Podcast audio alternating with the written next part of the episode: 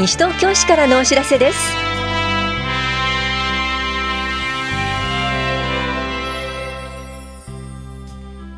今日は大型連休における保育の実施。国民年金の学生納付特例制度などについてお知らせします。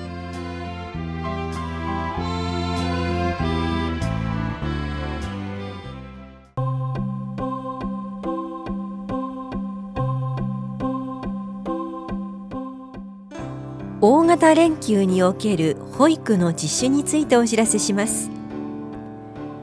大型連休に保護者が就労のため家庭で保育ができない場合に私立公立保育園で特例的に保育を実施します。実施するのは4月30日住吉保育園5月2日向高台保育園でいずれも午前7時半から午後6時半の保護者の就労に応じた時間です。保育は保護者の就労により家庭保育が困難と認められた時で対象は西東京市内在住で満1歳から就学前までの子どもです。定員はそれぞれ30人ずつで申し込み多数の場合は抽選と調整があります。費用は半日利用が1500円。1日利用は3000円です。ご希望の方は大型連休保育利用申請書と利用日が勤務日であることを事業主が証明した勤務証明書児童連絡票を4月10日までに提出してください。各書類は保育課と市内認可保育園でお配りしています。決定通知は4月15日頃に発送の予定です。お申し込みお問い合わせは棚視聴者1階保育課までです。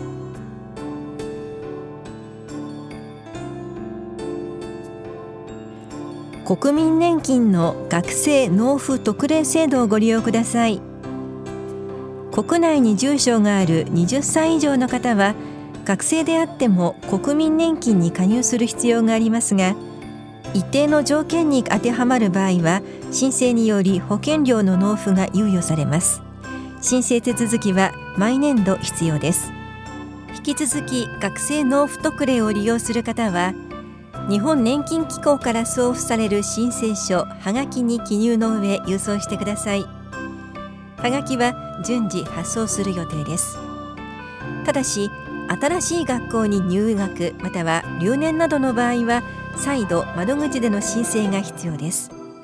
初めて学生納付特例を利用する方は棚視聴者2階の保険年金課または法屋庁舎1階の市民課で申請してください。お越しの際は年金手帳または基礎年金番号通知書学生証のコピーまたは在学証明書をお持ちください。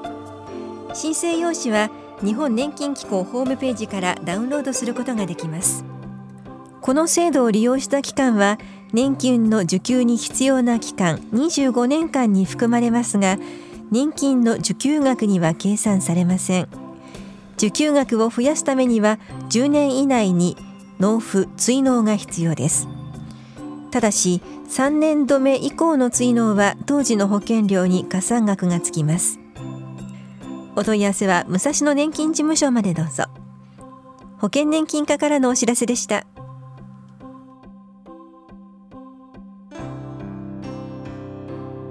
リサイクル市フリーマーケット出店者募集のお知らせです。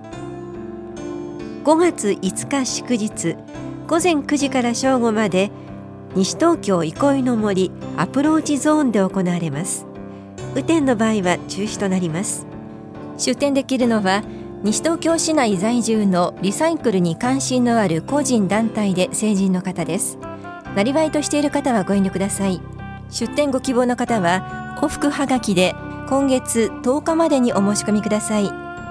宛先はエコプラザ西東京内ゴミ減量推進課までです。はがきは1世帯1通に限られます。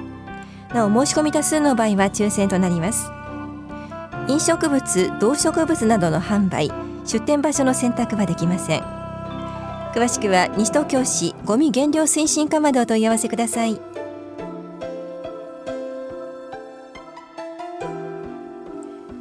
体と心の健康相談のお知らせです。市内在住の方を対象に保健師による面接相談を行います。4月16日火曜日午後1時半から3時半まで田梨総合福祉センターで行われます。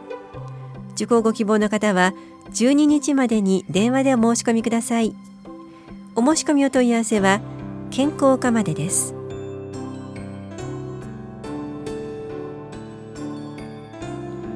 病児保育室アリアが4月1日にオープンしました。病気の最中や回復期の子どもを一時的にお預かりします。病児保育室アリアは南町5丁目にあり電話番号は439の5212 439の5212です。定員は6人で事前に登録が必要です。預かり時間や申し込み方法料金などの詳細は3月1日号の広報西東京または市のホームページをご覧ください。なお市内には他に2カ所同じような施設があります。棚視聴者子育て支援課からのお知らせでした。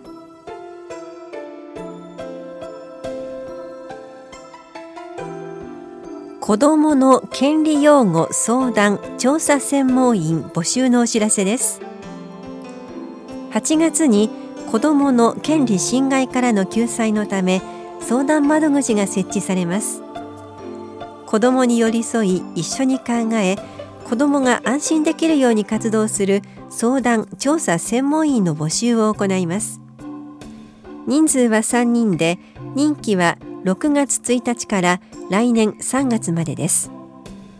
募集要項は棚視聴者1階の子育て支援課と棚視聴者5階の職員課法屋庁舎総合案内市ホームページでお配りしています。詳細は募集要項をご覧ください。応募の受付期間は4月19日までです。子育て支援課からのお知らせでした。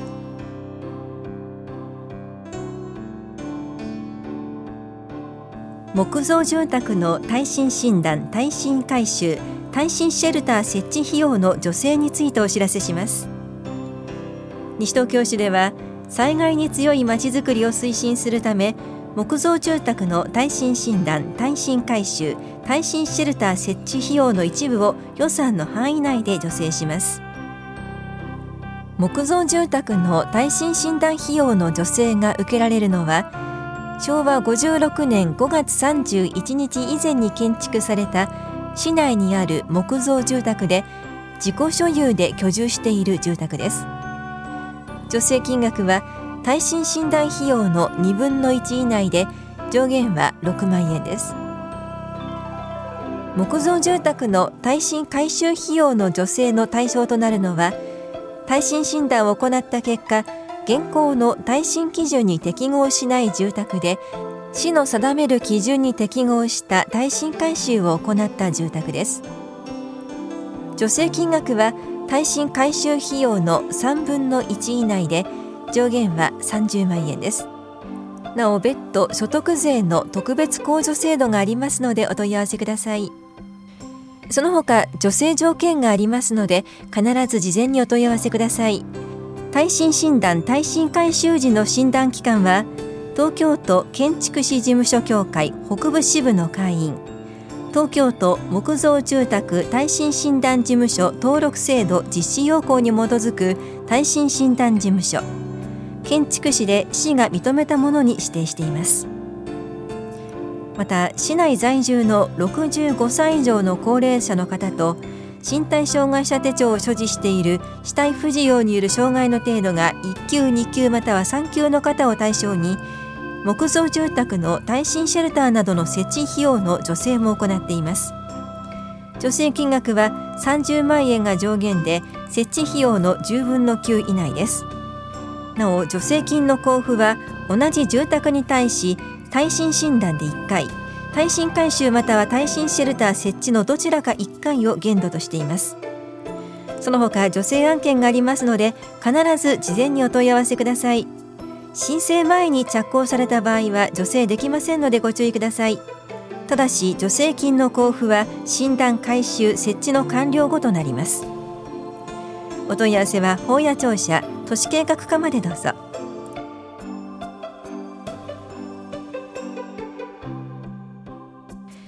微姿勢エクササイズのお知らせです。呼吸と姿勢のチェック体幹トレーニングで美しい姿勢を作りましょう。保育もあります。この講座は市内在住の18歳から64歳までの方を対象に4月26日金曜日午前10時から正午まで田無総合福祉センターで行われます。受講ご希望の方は4月19日までに電話かメールでお申し込みください。なお定員は20人で申し込み順ですが初回の方を優先します。お申し込みお問い合わせは市役所健康課美姿勢エクササイズまでどうぞ。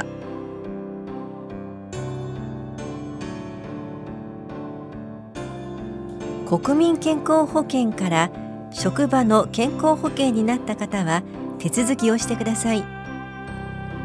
国民健康保険の加入者が職場の健康保険社会保険に加入した時は国民健康保険の脱退止める手続きが必要です。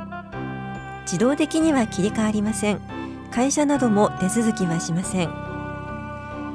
手続きは田中庁舎2階の保険年金課大谷庁舎1階の市民課また出張所で行っています。手続きには職場の健康保険証国民健康保険証とマイナンバーカードまたは通知カードが必要です。通知カードの場合は本人確認書類もお持ちください。手続きができるのは本人または同一世帯員です。別世帯の場合は印状が必要です。手続き期間は社会保険加入から14日以内です。14日を過ぎても手続きはできますが保険料には2年間の時効があります。2年以上遅れた場合保険料が減額できなくなることがあります。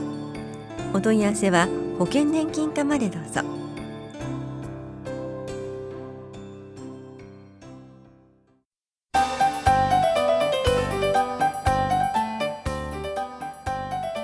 野鳥の映像にご用心ください。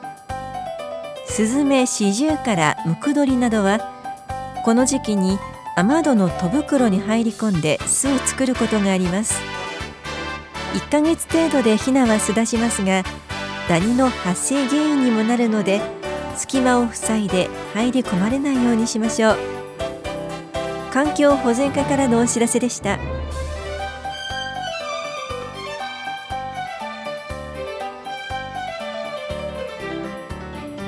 この番組では皆さんからのご意見をお待ちしています。FM 西東京西東京市からのお知らせ係までお寄せください。またお知らせについての詳しい内容は広報西東京や西東京市ウェブをご覧いただくか西東京市役所までお問い合わせください。電話番号は042-464-1311 042 464-1311番です。以上西東京市からのお知らせ亀井さゆりでした。